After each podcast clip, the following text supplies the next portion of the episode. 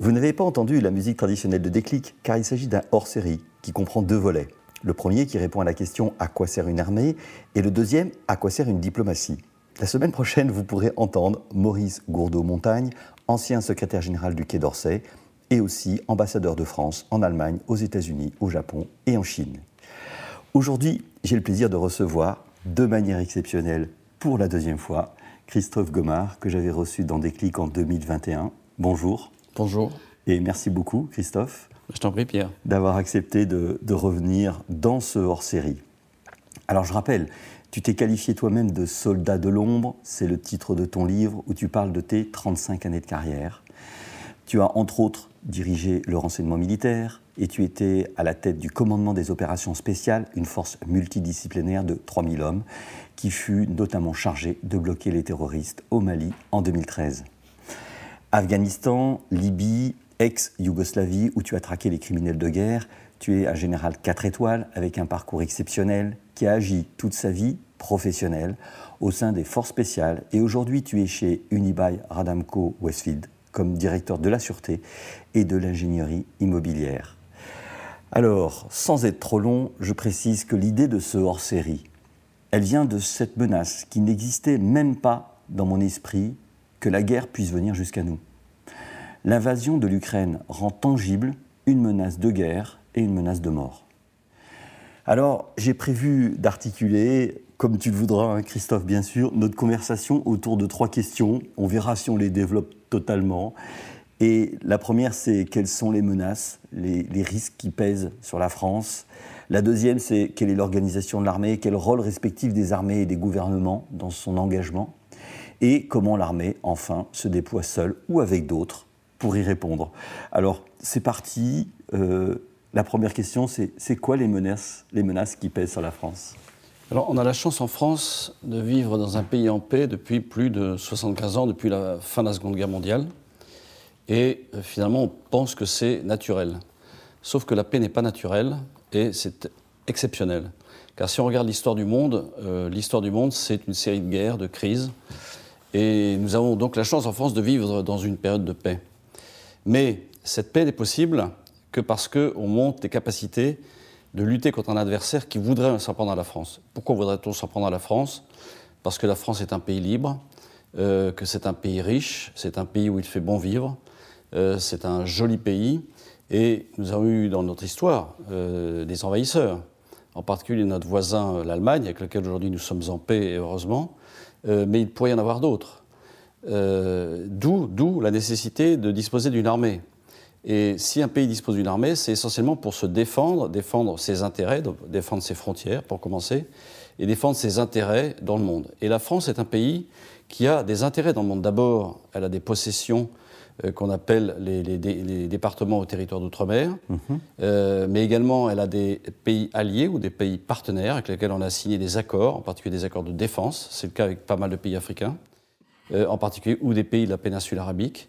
Et donc, ça veut dire qu'on s'engage à leur côté si jamais ces pays sont engagés. Donc oui, ces pays peuvent être, euh, peuvent, j'allais dire, parce qu'ils ont des réserves, euh, que ce soit des réserves de pétrole, que ce soit des, des richesses, j'allais dire, minières, ils peuvent être aussi être euh, menacés par d'autres qui voudraient euh, s'accaparer ces, ces, ces, richesses. Euh, D'où la, la, nécessité pour un pays qui veut rester souverain, ouais. c'est de disposer d'une armée finalement. Parce que la France est un pays qui peut être menacé, et on le voit bien quand on entend un certain Vladimir Poutine qui peut s'en prendre à l'Occident et donc à la France, même si on est à, à l'ouest et sur, j'allais dire, la, on est la, le cap de l'Europe finalement. Au bout de l'Europe, oui. Au bout de l'Europe, ouais. on reste un pays qui peut être attaqué. On peut être attaqué aussi par la mer. Demain, on pourrait avoir un pays qui cherche à nous envahir pour une raison ou une autre, parce qu'on ne plaît pas, parce qu'ils veulent imposer une idéologie Mm. comme on a pu le voir avec euh, le, le communisme, par exemple, soviétique, mm. euh, qui aurait bien voulu imposer ce, ce, ce communisme euh, dans tout l'Ouest européen. Euh, et heureusement que nous avions à ce moment-là la défense, enfin, je veux dire, le parapluie américain. Ouais. Euh, donc oui, on a la chance de vivre dans un pays en paix, et les gens pensent que finalement, le monde est un parc de loisirs. Mais quand on voyage dans le monde, on se rend compte que le monde n'est pas un parc de loisirs et que euh, pour avoir été engagé dans pas mal d'opérations dans des pays extérieurs, euh, quand on rentre au pays et quand on revient en France, on se dit waouh, quelle chance j'ai d'habiter ici, hmm. quelle chance j'ai pour ma famille qu'elle habite dans un pays en paix, dans lequel, bien sûr, qu'il y a des défauts, hmm. bien sûr, dans lequel tout n'est pas rose, mais néanmoins, néanmoins, justement, on peut euh, se battre pour ses droits, on peut râler. On est, on est des Gaulois euh, râleurs. Euh, mais en fait, on a la chance de pouvoir aller librement, hmm. de pouvoir s'exprimer librement, de pouvoir dire ce qu'on pense librement. donc oui, grâce, et si on a ça, c'est grâce au fait qu'on dispose d'une armée capable de nous défendre. Il y, a, des risques aussi qui sont apparus. on en parle beaucoup comme des risques cyber. On a parlé aussi de l'espace. Et puis finalement, il y a des risques qui, sont plus, euh, pas de pays, mais en tout cas euh, de, factions, euh, comme le terrorisme. Donc on a l'impression que la menace que tu exprimes, c'est une menace sur notre territoire, mais finalement, elle a pris beaucoup, beaucoup de formes différentes. Oui, tu as raison. Le terrorisme, en soi, ce n'est pas un État qui attaque. Le terrorisme, c'est une idéologie qui nous attaque. Et on l'a vu en 2015 en particulier, on l'a vu malheureusement en 2015, et euh, des attaques comme ça pourraient se reproduire. Donc il faut avoir une capacité, en effet, euh, d'anticiper. Et pour anticiper, il faut être capable de se renseigner mm. et il faut être capable de se défendre. Euh, on peut avoir des menaces. Aujourd'hui, finalement, on s'élargit. L'homme a toujours cherché à conquérir des espaces sur lesquels il n'était pas à l'aise. On a, conquéri, on a conquis pardon, les océans, on a commencé à conquérir l'espace, mm. et dans cet espace, ça devient un nouveau terrain d'affrontement possible et on voit bien, par exemple, que les, Russes euh, disposent d'armes antisatellites, mm, mm. euh, chose qu'en France, euh, nous n'avons pas. et d'autres pays disposent de ce type d'armes. Donc c'est bien qu'il y a une vraie volonté derrière, en tous les cas peut-être pas d'attaquer, mais de se, de se, défendre et de défaire des capacités d'un pays adverse, potentiellement adverse. il y a le monde cybernétique, en effet, sur lequel euh, on peut attaquer un autre. Alors ça peut être, on peut attaquer un État, bien sûr, mais on peut attaquer une société privée. Et aujourd'hui, toutes les entreprises, en réalité, euh, craignent ce risque d'attaque sur le monde cybernétique. Pourquoi? Parce qu'en fait, on peut bloquer l'entreprise, on peut demander des rançons, ce qu'on appelle les ransomware. Euh, c'est malheureusement là où il y a des hommes, il y a des hommeries, comme disait Saint François de de Sales et c'est bien, bien le sujet, c'est qu'en fait, malheureusement, l'homme est un animal plutôt agressif euh, et donc face à cette agressivité, il faut être capable de pouvoir se défendre, d'où la nécessité de disposer d'une armée avec des capacités diverses vers l'espace aujourd'hui, dans le monde cybernétique, mais aussi sur le plan terrestre, sur le plan aérien et sur le plan maritime. Ce qui, veut dire que euh, moi étant un, citoyen lambda, j'entends parler de sentinelles, donc tu mets en face euh, du terrorisme, tu mets des militaires dans l'armée qui, patrouillent, c'est aussi le job de l'armée, tu mets des militaires à l'extérieur dans les OPEX, les opérations extérieures, je crois qu'il y en a eu 106 depuis 1995, tu mets euh, peut-être des, satellites militaires euh, tout en haut dans le ciel, donc ça fait encore quelque chose de plus. Depuis très longtemps, il y a des navires, il y a, il y a des hommes et il y a des chars on, a l'impression qu'il nous faudrait 10 armées ou 15 armées. Si, on compte tout ça, ou est-ce que c'est juste qu'on se trompe, c'est pas à l'armée de faire tout ce job? Ben, Le rôle de l'armée, ou d'une armée en général, c'est de défendre le pays qui, se paye une armée, euh, et donc dont une partie du budget va à la défense. Euh, après, euh, l'armée, elle est là pour, ce que je disais tout à l'heure, pour défendre les frontières les frontières au sens large. Euh, nous, on a la Réunion, on a la Guadeloupe, la Martinique, la Guyane, euh, la Polynésie, euh, la Nouvelle-Calédonie. Donc en fait, on a des territoires un peu partout. Donc il faut être capable d'avoir une marine capable d'aller là-bas, une aviation capable d'aller là-bas, et une armée de terre qu'on peut projeter pour pouvoir défendre si jamais c'était attaqué. Mais également vis-à-vis de l'espace. Et d'ailleurs, l'armée de l'air vient de changer de nom assez récemment. Elle s'appelle plus armée de l'air, elle s'appelle armée de l'air et de l'espace. Euh, c'est bien la preuve qu'il y a une prise en compte de cette nouvelle dimension. Euh, jusque dans les années récentes, en fait, l'homme allait dans l'espace, mais finalement, ce n'était pas un espace, c'était un espace de conquête. D'ailleurs, la station internationale, en fait, on y trouve à la fois des Américains et des Russes, on y trouve des Japonais, mais on voit côté, de l'autre côté que les Chinois veulent avoir leur propre station, et ainsi de suite. Et on voit bien que se recrée là un espace de confrontation possible. D'où la nécessité d'être capable de défendre ceux qui viendraient nous attaquer. Moi, je suis plutôt un homme de paix. En tant que militaire, je n'aime pas la guerre. Contrairement à ce qu'on peut penser, les militaires aiment la guerre. Non, les militaires n'aiment pas la guerre. Quand on voit les horreurs de la guerre, on n'est pas pour la guerre. Hmm. Et euh, notre génération a eu la chance de ne pas connaître, contrairement à celle de nos parents, euh, a eu la chance de ne pas connaître de guerre sur notre sol. Hmm. Euh, et on a vu les conséquences à la libération, ce que ça a été. C'est-à-dire il y a à la fois la guerre contre un agresseur, un envahisseur, qui était un envahisseur nazi, mais en même temps, ensuite, il y a une espèce de guerre en interne, c'est-à-dire avec des gens qui étaient pour, des gens qui étaient contre. Donc ça s'est tourné un peu en guerre civile. Et on voit la libération, les exactions qui ont été commises contre les uns et contre les autres parce qu'il aurait soi-disant fait ci, soi-disant fait ça. Donc en fait, c'est atroce une guerre. Et moi, je parle de désastre de la guerre, c'est-à-dire qu'en fait, c'est quoi la guerre?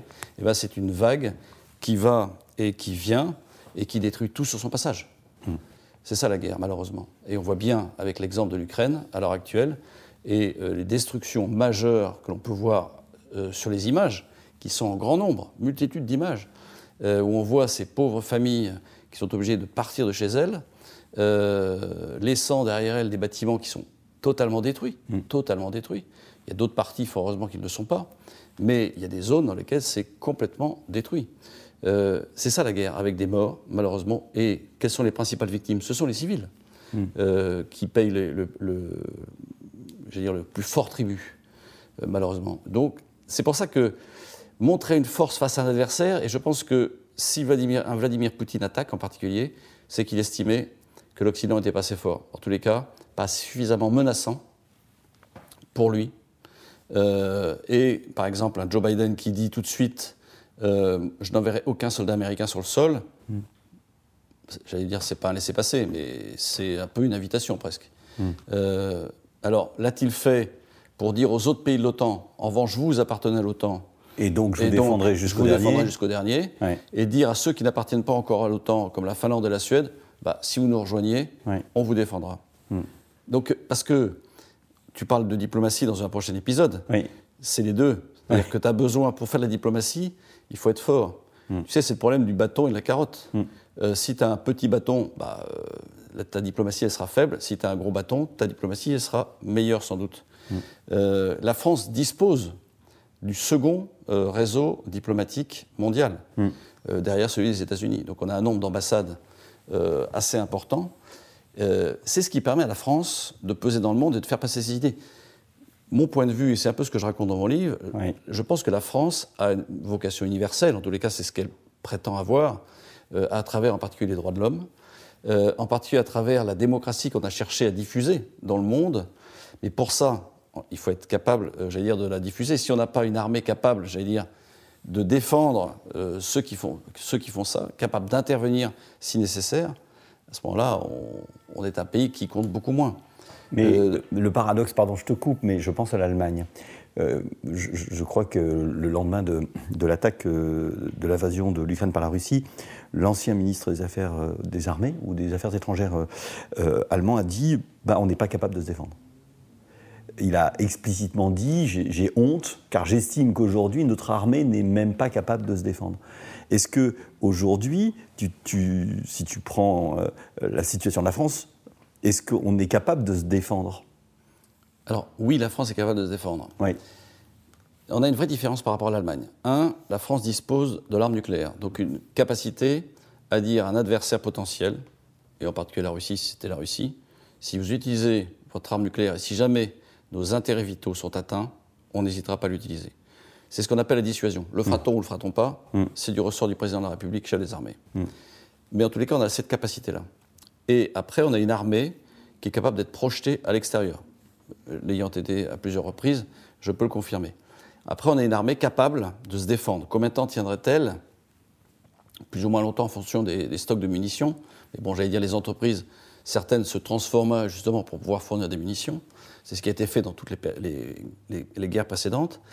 L'Allemagne, elle, euh, s'est beaucoup repliée sous le parapluie américain. C'est d'ailleurs toute la problématique de l'OTAN. À quoi sert l'OTAN? L'OTAN est une euh, organisation défensive euh, dans laquelle, finalement, ça a permis aux Européens de vivre en paix pendant plus de 70 ans, en dépensant pas trop, ou moins que ça serait nécessaire. Et c'est un peu ce que dit le ministre de la Défense allemand. C'est qu'en fait, on n'a pas suffisamment dépensé dans notre armée. Et est-ce qu'il ne faudrait pas dépenser plus? Parce que je crois qu'il a rajouté 100 milliards d'euros, euh, ce qui est quand même pas négligeable, sachant que le budget euh, de la défense de la France tourne autour de 37 milliards d'euros. Mm. Euh, donc c'est presque trois fois. L'Allemagne, de, fait, a misé sur autre chose. L'Allemagne a perdu en 1945. fort heureusement, les nazis ont été défaits. Mais de façon à éviter qu'ils reviennent, parce qu'ils sont quand même venus trois fois en France. Oui.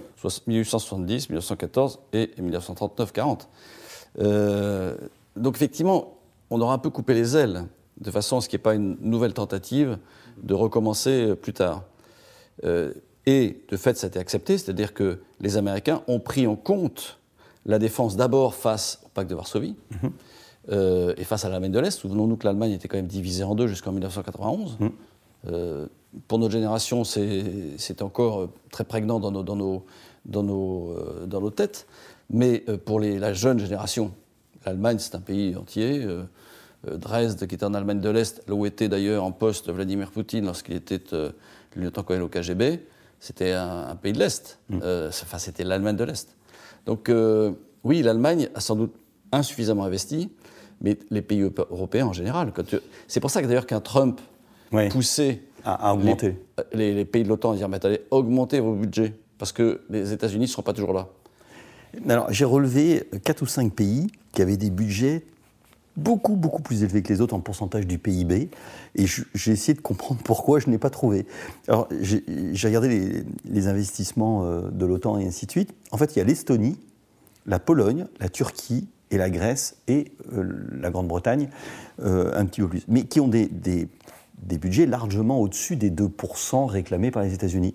Tu sais pourquoi ces pays Quand tu prends la Grèce, qui est un pays en partie en faillite, se retrouve à 3,5% de son PIB en armée. Parce que la Grèce, la Grèce a comme adversaire potentiel la Turquie. D'accord. Qui est en même temps son voisin direct. Donc pour ça que la Turquie aussi a autant de... Ah, je pense. D'accord. Et la Turquie a une vocation euh, beaucoup, enfin expansionniste peut-être pas, mais en tous les cas une vocation de rayonnement euh, régional. Et on voit bien. Euh, sur la Syrie, le, Kurdistan, ce que j'appelle le Kurdistan, qui est séparé sur plusieurs pays. Euh, donc oui, la Turquie a une vraie vocation. Ce qui est assez intéressant, je trouve, c'est qu'on vit une époque dans laquelle on a des empires qui voudraient renaître. L'empire russe, on voit, l'empire ottoman, l'empire perse chez les Iraniens, l'empire chinois. Donc c'est assez intéressant de voir ça. C'est-à-dire que finalement, on a l'impression est dans un monde fini. Le monde n'est pas fini. Hmm. Euh, et malheureusement, on connaîtra d'autres crises et d'autres guerres. Hmm. Et je ne souhaite pas qu'il y ait d'autres guerres sur le sol français. C'est pour ça que si on ne veut pas de guerre sur le sol français, il faut avoir une armée assez forte, capable de euh, mener une guerre, un combat de haute intensité, comme dit le, général euh, Thierry Burkhardt, actuel chef d'état-major des armées. Alors justement, là je vais te poser des questions de, béotien, mais c'est organisé comment une armée? Parce que ce qui me frappe dans, dans, ce qui se passe en Russie et qu'on voit euh, euh, à travers les informations qu'on veut bien regarder, euh, ça laisse pas penser toujours d'une grande organisation, en tout cas peut-être un manque de prédiction ou probablement des choses qui se passent pas. En tout cas, j'évoquais tout à l'heure, on, en parlera dans la troisième partie sur le déploiement, mais des chars qui sont en panne, il semble qu'il y en ait beaucoup qui soient embourbés, enfin des choses où tu te dis, euh, mais c'est quoi l'organisation d'une armée? Comment ça marche? Euh, Qui dirige? C'est le sergent qui fait une armée? C'est euh, le général? C'est le colonel? On a parlé beaucoup de, généraux russes qui ont été tués. Alors ils repéraient, paraît-il, les tempes grises à côté des, des camions et ils tiraient dessus. Je ne sais pas si c'est de la légende urbaine. Tout ça pour dire quand même que l'organisation semble quelque chose d'essentiel. Alors, c'est organisé comment une armée? Je vais revenir un peu sur ta question précédente pour répondre à ta question. Oui. Tu sais que le budget, tu parlais en pourcentage de, par rapport au PIB. Oui. Le plus gros budget de la défense, c'est le budget américain. Environ 700 euh, milliards. Le budget russe, 70 milliards. Je parle en dollars ou en euros, enfin, c'est à peu près C'est-à-dire deux fois le budget de la France, quoi. À peu près. Pour les Russes. Pour les Russes. Pour les autres, c'est 10 fois. Les Américains, c'est 10 fois le budget russe. Ouais. Et les Chinois, c'est 270, 250 milliards. Euh, c'est pour montrer la différence. Euh, et nous, c'est entre 35 et 40. Euh, donc les Russes, c'est deux fois le nôtre, mais c'est quand même un territoire tellement vaste. donc une armée évidemment, elle est organisée à partir des, subsides qu'on lui donne pour s'organiser. Une armée a toujours un chef d'état-major des armées, hmm. ou un chef d'état-major général des armées, et elle est constituée en général d'une armée de terre, d'une marine, d'une armée de l'air et de l'espace aujourd'hui pour la France. Euh, les Américains ont une armée en plus, c'est ce qu'on appelle les Marines, mhm. qui forment une armée complète. Et la Légion étrangère, c'est pas ça? Elle est dans l'armée de terre. La, Légion étrangère est dans l'armée de terre. C'est une des unités de l'armée de terre. Chacune de ces armées a un chef d'état-major à sa tête. En France, euh, le, chef d'état-major de l'armée de l'air et de l'espace a une vocation opérationnelle permanente qui est la défense du ciel et donc de l'espace aujourd'hui. La marine a la défense des façades maritimes françaises. Le chef d'état-major de l'armée de terre n'a pas de rôle opérationnel permanent contrairement à ses deux autres homologues. Et celui qui coordonne l'ensemble et qui conduit les armées en opération, c'est le chef d'état-major des armées. Ça se passe souvent comme ça dans, les, pays, grosso modo. Évidemment, pour engager une armée, tu as besoin de renseignements. Donc, et tu as été patron du renseignement militaire. Absolument. Tu ne nous diras rien aujourd'hui. Bon, je, peux expliquer comment ça fonctionne. Euh, et une fois que tu as ce renseignement, tu peux engager tes troupes, ou au contraire, préparer tes troupes, anticiper. Parce que fait, le vrai rôle d'une armée, de façon à pas être surprise, c'est d'anticiper, d'être capable d'avoir des vues, de connaître l'adversaire potentiel. Ces armées, ensuite, une armée est considérée comme moderne dès lors qu'elle est capable d'opérer avec terre, air, mer et aujourd'hui espace. L'ensemble, et le monde cybernétique en plus. Hmm. Là, elle c'est une armée moderne. Toutes les armées ne sont pas capables de faire ça. Les armées occidentales, oui. Euh, et les armées occidentales s'entraînent à travers des exercices montés par l'OTAN. Euh, tu as un commandement permanent de l'OTAN en Europe, c'est un, comment un général américain, et tu as un commandement de la transformation de l'OTAN qui est commandé par un général français qui est basé aux États-Unis, à Norfolk, euh, exactement. Tout cet ensemble est un ensemble cohérent et on s'entraîne de plus en plus en interarmée, euh, ce qui veut dire terre, air, mer et espace, de façon à s'assurer qu'on soit interopérable avec les autres. Et qu'on soit interopérable non seulement entre Français, ce qui est déjà une, euh, mais également entre alliés. Hmm. C'est ce qui pousse d'ailleurs un certain nombre de pays européens à s'équiper d'avions américains. Pourquoi? Parce que comme ça, les Américains disent, mais comme ça, vous êtes interopérables avec nous. C'est-à-dire que si jamais on doit intervenir, ben, euh, on a les mêmes réseaux de communication, on a les pièces détachées, on a les mêmes pièces détachées etc. Euh, et une fois, ensuite, évidemment, tout ça, ça se divise en subdivisions. Tu sais que les divisions, ça a été inventé un peu par Napoléon Bonaparte. C'est-à-dire qu'en fait, pour commander une armée sur le terrain, il faut diviser ce qu'on appelait à l'époque les armées, puis les corps d'armée, les divisions, les brigades, des régiments. Et un régiment est divisé en plusieurs compagnies, une compagnie en plusieurs sections. Et une section en plusieurs groupes. Donc au niveau du groupe, tu vas trouver un sergent dont tu me parlais. Au niveau d'une compagnie, tu vas trouver, euh, euh, au niveau d'une section, pardon, un adjudant ou un lieutenant. Au niveau d'une compagnie, un capitaine. Au niveau d'un régiment, un colonel ou un lieutenant-colonel. Au niveau d'une brigade, un général, division, un général. Donc, dans l'armée française, tout le monde est important. Si tu as un mauvais soldat mal entraîné, bah, l'armée, tu as beau avoir un général, ça sert à rien si tu n'as pas d'armée. Mm. Euh, enfin, si tu n'as pas de troupes aguerries, entraînées, équipées. Euh, et ça, c'est tout le rôle des gens qui restent de, dire, de la logistique et l'administration. Et j'arrive sur ton problème de logistique avec les chars russes. Euh, c'est que si ta logistique est insuffisante, ça ne peut pas fonctionner. L'armée américaine, par exemple, considère que pour un combattant sur le terrain, il faut presque 10 logisticiens. Ah oui, quand même. La logistique est absolument essentielle. C'est le nerf de la guerre. Alors évidemment, quand tu es un soldat français, et quand je suis rentré à Saint-Cyr, je ne voulais pas être logisticien. Je me disais, bon, bah, tant qu'être militaire, autant être un combattant euh, de l'avant. Euh, mais la logistique est absolument essentielle. C'est-à-dire qu'en France, on considère qu'il faut un combattant pour euh, allez, 5 à 6 logisticiens. C'est pour te dire que la masse de combattantes par rapport aux logisticiens est plus faible. et sans doute chez les Russes, Bon, d'abord, je pense qu'ils ont été surpris par la capacité de résistance des Ukrainiens. Ça, oui, certainement. Ils ont été bien renseignés et bien équipés par, en particulier, les Américains.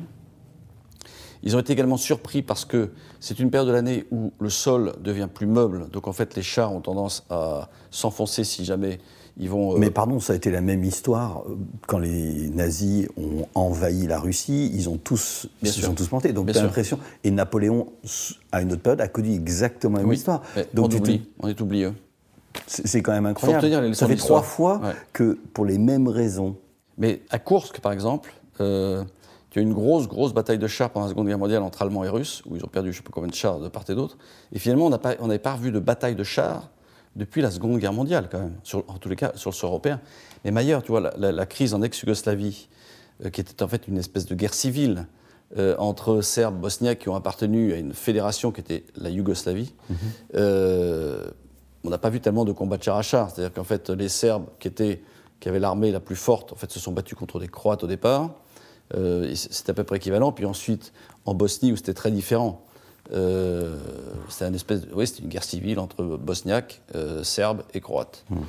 Euh, là, on a affaire à un combat de pays à pays, un pays qui en envahit un autre, et qui décide de, j'allais dire, de l'annexer, ou en tous les cas, d'en annexer une partie. Mmh. alors ça ne s'est pas déroulé comme il souhaitait, parce que Kiev n'est pas tombé. Il pensait renverser le président Volodymyr Zelensky, ça n'a pas fonctionné. Ils se sont fait, visiblement, les Russes se sont retrouvés face à des gens qui les attendaient. Alors, il y a donc sans doute eu du renseignement bien fait, euh, et donc les, Ukrainiens étaient bien renseignés et attendaient les Russes. Donc les unités parachutistes russes qui devaient prendre l'aéroport euh, de, Kiev, en fait, se sont fait ont été décimées. Euh, de même que leurs forces spéciales, un certain nombre de leurs forces spéciales ont été décimées parce qu'en fait, ils étaient attendus. Mm. Et l'effet de surprise a été nul, donc de grosses pertes. Et en plus, ils ont fait péter les ponts, les Ukrainiens ont fait péter les ponts sur le Dniepr, euh, ce qui a occasionné euh, des, colonnes bloquées, parce que le temps de faire venir des ponts de franchissement, enfin des ponts flottants, euh, bah, c'est long. Mm. Donc, dans la planification, visiblement, il n'y a pas pensé. Une armée en opération, tu sais, quand, quand l'armée française est en opération, si jamais on devait faire une guerre, on a toujours des éléments du génie, c'est-à-dire en fait, c'est des gens justement qui vont permettre de franchir des coupures. Une coupure, c'est soit une coupure humide, une rivière dans le langage militaire, soit une coupure sèche. Ça peut être un fossé, un, fossé sec. Donc, effectivement, on a des travées qu'on pose pour franchir. On a des ponts flottants pour franchir la Seine, par exemple, euh, de façon effectivement à, faire passer des blindés. Le Dniepr, c'est gigantesque euh, en, Ukraine. Ça peut faire parfois plusieurs kilomètres de large. Hein. Euh, donc, on tu mets pas un pont euh, comme ça Non, alors tu as des barges flottantes qui vont transporter un char d'une rive à l'autre, euh, mais ça se prévoit, ça se planifie, ça s'anticipe. Tout le problème d'une armée, c'est un problème d'anticipation, de, logistique. Hmm. Ensuite, les combattants peuvent combattre. Alors, il y a une chose qui me frappe, je, parle aussi d'organisation, euh, c'est la disproportion des moyens. C'est-à-dire que là, on vient de parler, tu parles des chars, tu dis que c'est les premiers combats de chars depuis, depuis la Seconde Guerre mondiale sur notre, notre sol, mais tu as l'impression que tu as un certain nombre de petits bonhommes jaunes avec un, petit lance-roquette comme ça, qui font des malheurs. C'est-à-dire qu'il y a une espèce d'asymétrie qui peut fonctionner qui rappelle peut-être une histoire, je ne sais pas si elle est vraie, des Égyptiens quand ils ont gagné euh, la seule guerre contre les Israéliens, où ils avaient enterré leurs soldats et ils ont attaqué les, chars comme ça. Euh, en fait, on parle d'une organisation, de tout ça, et puis finalement, tu as l'impression que tu peux avoir aujourd'hui des moyens, on parle beaucoup des drones, euh, qui vont rendre des milliers de chars russes fragiles. Et pourtant, c'est totalement disproportionné. Ça veut dire, est-ce qu'il faut avoir des millions de, drones aujourd'hui plutôt que des gros chars? Il faut les deux. En fait, comme patron des forces spéciales, on me demandait toujours, finalement, il suffit de forces spéciales. Mais le problème des forces spéciales, c'est que c'est peu d'effectifs d'abord, et ça ne tient pas le terrain. Tenir le terrain, ça veut dire que quand on a pris quelqu'un, ben, euh, quand on a pris un point précis du terrain, eh ben, on est capable de tenir ce point précis. Donc il faut des gens au sol. Euh, et si tu n'as pas de gens au sol, bah, tu ne le tiens pas en fait. Les autres peuvent revenir. Euh, et là, de fait, tu as raison, on a assisté à une espèce de guérilla améliorée. C'est-à-dire, qu'est-ce qui a été donné comme armement aux Ukrainiens? C'est du missile anti-char, du missile antiaérien.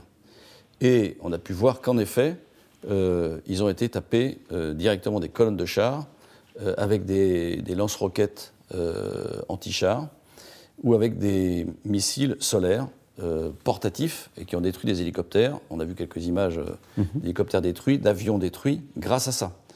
Euh, ensuite, tu as des drones. Les drones sont absolument aujourd'hui sont absolument impératifs. Je pense qu'on n'en a pas assez dans l'armée française. Par exemple, quand tu penses ce qui s'est passé en Libye entre les gens de Sarraj, donc à l'ouest la partie Tripoli, et à l'est les gens du, du maréchal Haftar euh, les gens de Sarraj ont eu le dessus grâce aux drones passés par les Turcs aux, euh, gens de Sarraj. Donc en fait, et on a bien vu aussi entre les Azerbaïdjanais et les, les Arméniens, dans lequel Les Azéris ont eu le dessus grâce au drone. Donc le drone, aujourd'hui, est un élément indispensable dans une panoplie euh, d'armées. Ça, c'est certain. Et après, le char est absolument utile pour conquérir du terrain. Et je pense qu'aujourd'hui, si on assistait à une espèce de guérilla autour de Kiev, dans laquelle l'armée russe pardon, a perdu énormément, dans le Donbass tel que ça se présente aujourd'hui, je pense qu'on aura plus un combat frontal entre une armée russe qui est en train de se euh, reconditionner et de se euh, repositionner, et une armée ukrainienne qui s'attend effectivement à avoir un assaut massif, qui commencera d'abord par des tirs d'artillerie massifs, parce que l'armée russe, sa priorité numéro un, c'est une capacité d'artillerie très forte. Et donc, en fait, ils vont l'utiliser de façon massive. Euh, ça va créer en quoi en face bah, des terrains, enfin, je, je, considère l'image, espèce de parking, c'est-à-dire que tous les, tous les bâtiments seront détruits, et ensuite seulement, ils utiliseront leurs chars et leurs fantassins. Les Ukrainiens font la même chose. C'est l'armée ukrainienne, euh, c'est un succès d'année d'armée russe, entre guillemets. C'est-à-dire qu'ils ont les mêmes équipements, les mêmes types de chars. D'ailleurs, s'ils mettent pour les uns des, dire des... Des aides dessus, non? Non, des, visuels blancs sur leurs bras ou leurs jambes, et les autres des visuels bleus ou jaunes. Jaune pour les combattants, je crois, bleu c'est plus les territoriaux. Euh, chez les Ukrainiens, c'est pour bien se reconnaître parce qu'en fait, ils ont les mêmes équipements. Et sinon, si les uns ont des aides, c'est pour dire ça c'est ami ou, et les autres en face c'est que c'est ennemi. Mais euh, on a toujours besoin d'éléments de reconnaissance, de façon à éviter des tirs blue on blue, euh, éviter de tirer sur ses amis. Donc oui, en fait, une armée ça évolue, les moyens évoluent.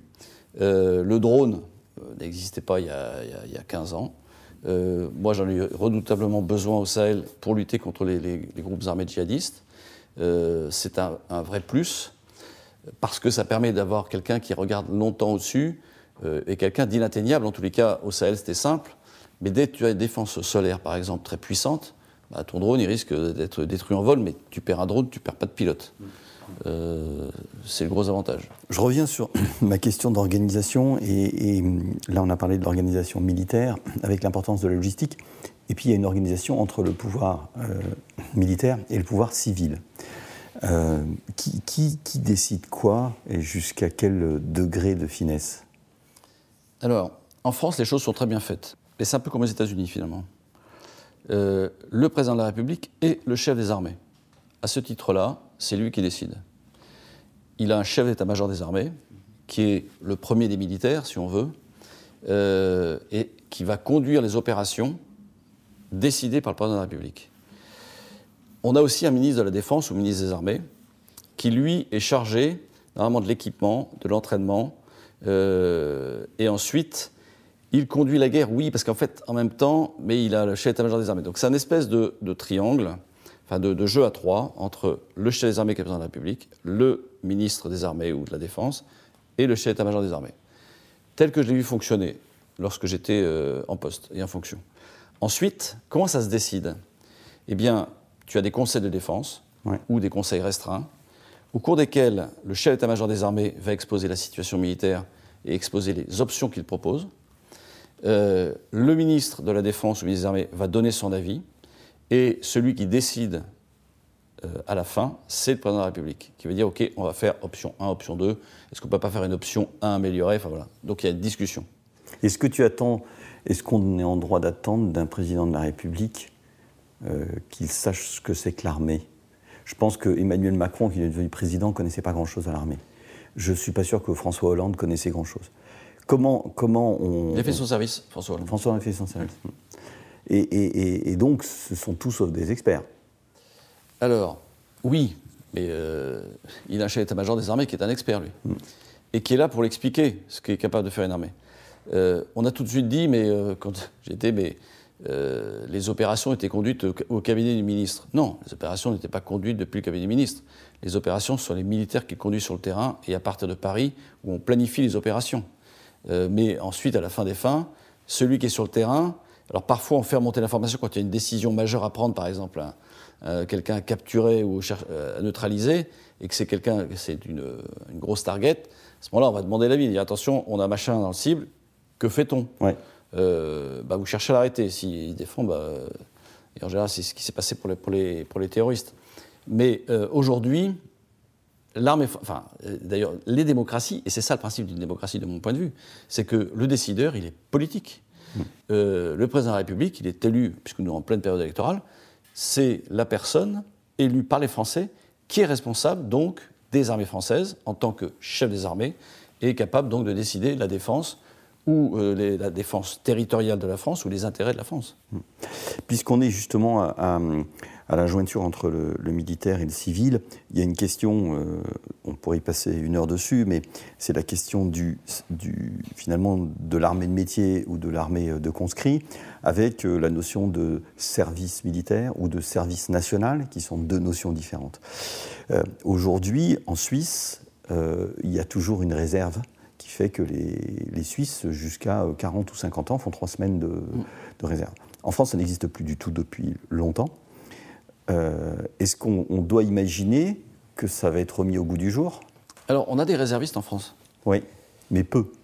Bah, pas, pas ils sont nombreux quand même.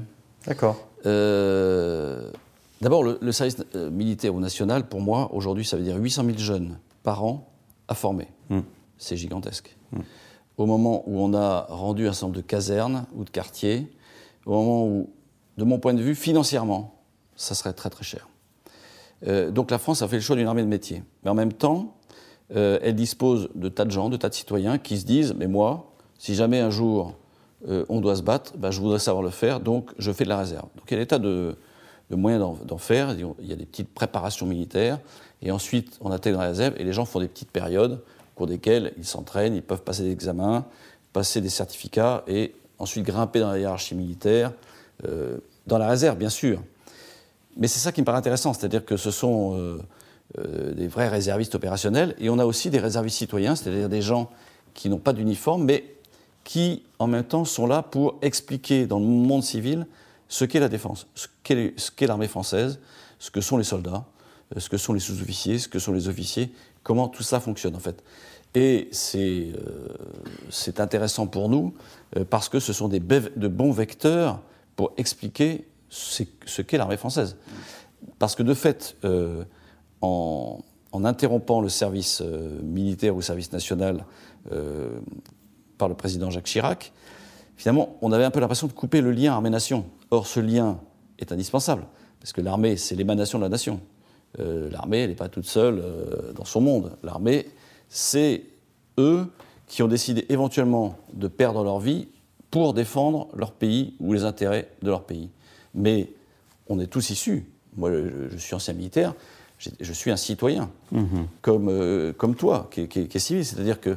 Mais j'ai fait le choix de, porter les armes au nom de la France, mhm. et pas en mon nom, au nom de la France. Ce qui fait toute la différence. C'est que je suis un soldat français. Euh, et tant que j'ai porté les armes, mais je ne portais pas les armes en mon nom ou je ne sais pas quelle coterie. C'est là, où euh, les gens perçoivent peut-être pas ça, mais on est vraiment, on est vraiment des soldats de la France, euh, du système démocratique en place, de la République française. et à ce titre-là, c'est un peu ce que je dis d'ailleurs dans mon livre, oui, je suis fier et heureux d'être français, d'avoir été soldat français. Euh, Christophe, j'ai deux dernières questions à te poser avant d'arrêter. La première, c'est quel est le rôle du Parlement On a parlé du rôle du président de la République, mais quel est le rôle du Parlement dans euh, l'engagement euh, des armées?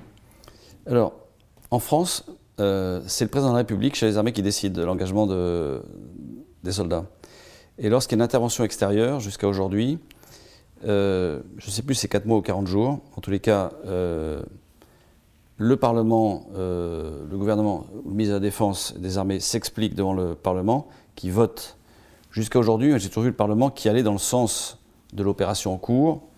Euh, mais ce que souhaite le Parlement, c'est informer, ce qui est assez naturel. Euh, et moi-même, en tant qu'ancien chef militaire, j'ai été auditionné à plusieurs reprises par le Parlement, à la fois au Sénat, commission des Affaires étrangères et de la Défense, et à l'Assemblée nationale, commission de la Défense et des forces armées, dans lequel, en fait, le Parlement a tout son rôle à jouer, à la fois pour, euh, j'allais dire, euh, parler du niveau, du niveau de la défense, euh, dire il n'y a pas assez de budget. On voit un certain, nombre de, un de sénateurs ou de députés qui disent finalement le budget des armées est insuffisant.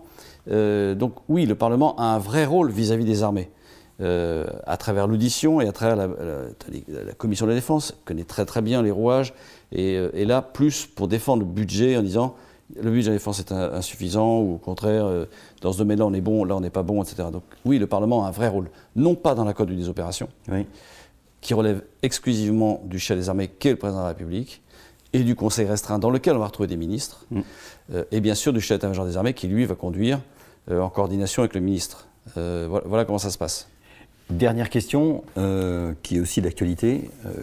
que peut-on dire d'une d'une armée européenne, d'une défense européenne. Comment tu, crois qu'elle doit être ou pas euh, Qu'est-ce que tu en penses?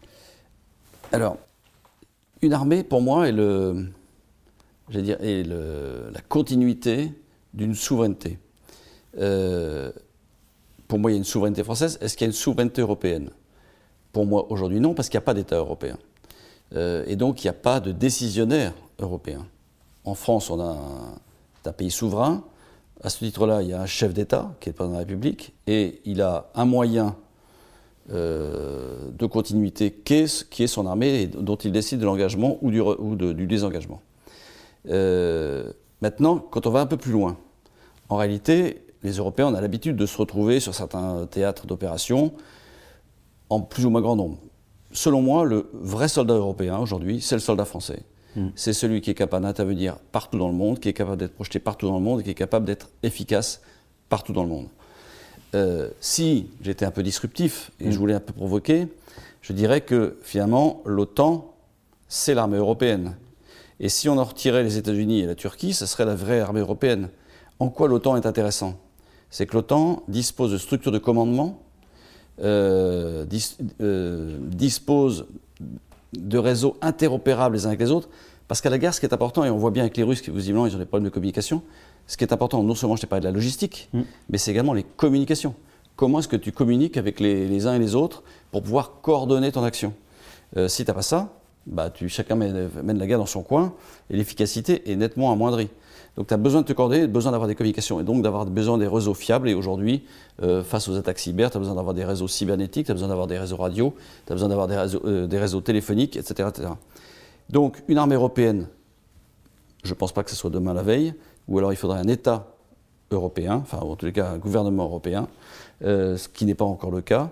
Et je ne vois pas ça à courte vue, peut-être un jour, mais euh, hmm. je, n'en sais absolument rien aujourd'hui. Tant que tu n'as pas un exécutif européen, tu n'auras pas d'armée européenne. Tu as une armée qui va être capable, des armées qui vont être capables de défendre l'Europe, bien évidemment. Aujourd'hui, c'est l'OTAN. Euh, le seul problème de l'OTAN, c'est qu'en fait, c'est un, peu un peu les Américains. Les Américains, ils sont loin. Euh, ils sont de l'autre côté de l'Atlantique. Hmm. Ils n'ont pas, les, mêmes, pas les mêmes visions que nous. Il faut qu'ils restent persuadés que, que, l'Europe est un enjeu stratégique et qu'ils vont le défendre. Oui, et je pense que. Est-ce qu'ils ont intérêt à avoir une Europe forte? Je ne suis pas convaincu, mais ça, je m'avance un peu. Hein. Mm.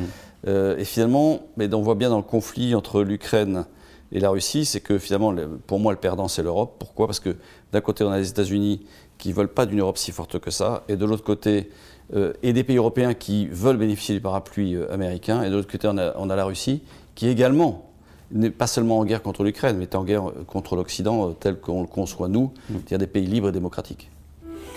Ben, merci beaucoup Christophe d'avoir passé quasiment une heure à nous donner ce panorama de l'armée dans un temps bien compliqué. Merci beaucoup Pierre. Merci beaucoup.